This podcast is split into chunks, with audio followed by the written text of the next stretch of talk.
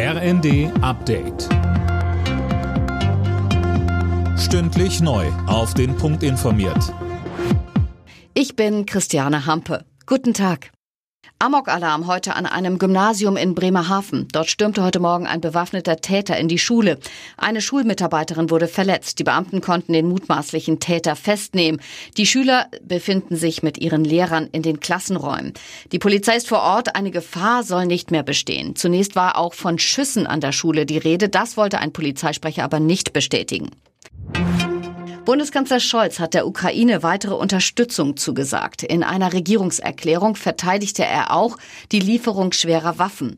Sönke Röhling, scharfe Kritik kam von CDU-Chef Merz. Ja, sagt, deutsche Rüstungsfirmen würden seit Wochen auf Exportgenehmigungen für schwere Waffen warten. Es würde schon lange nichts mehr geliefert. Scholz erwecke da einen falschen Eindruck. Katharina Dröge von den Grünen warf Merz dagegen vor, Bierzeltreden zu halten. Das sei schlechter Stil und werde der Situation nicht gerecht. Den Linken ging es generell zu viel ums Thema Waffen. Dort sieht man keine Bemühungen, Frieden zu erreichen. Und auch die AfD forderte, die Regierung solle nicht nur mit Kiew, sondern auch mit Moskau reden.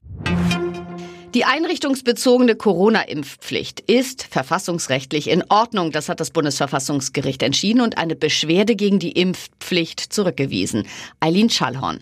Zwar greift die verpflichtende Corona-Impfung in die körperliche Unversehrtheit der Pflegebeschäftigten ein, das sei verfassungsrechtlich aber gerechtfertigt, so die Karlsruher Richter. Begründung, der Gesetzgeber verfolgt damit den legitimen Zweck, besonders gefährdete Menschen, etwa in Pflegeheimen oder Krankenhäusern, vor einer Infektion zu schützen.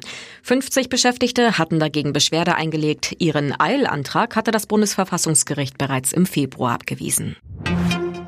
Vor der Landtagswahl im Oktober will die SPD in Niedersachsen nicht mit Plakaten von Bundeskanzler Scholz werben. Das hat Innenminister Pistorius bei NTV erklärt. Mit der Wahlschlappe in NRW habe das aber nichts zu tun, so Pistorius. Man mache einen niedersächsischen Wahlkampf. Frankfurt feiert heute die Eintracht. Nach dem Erfolg über die Glasgow Rangers wird der frisch gebackene Europa League-Sieger Eintracht Frankfurt heute am frühen Abend zurückerwartet. Mit einem Autokorso geht's dann durch die Innenstadt zum Römerberg, wo die Fans dann ihre Mannschaft gebührend feiern werden.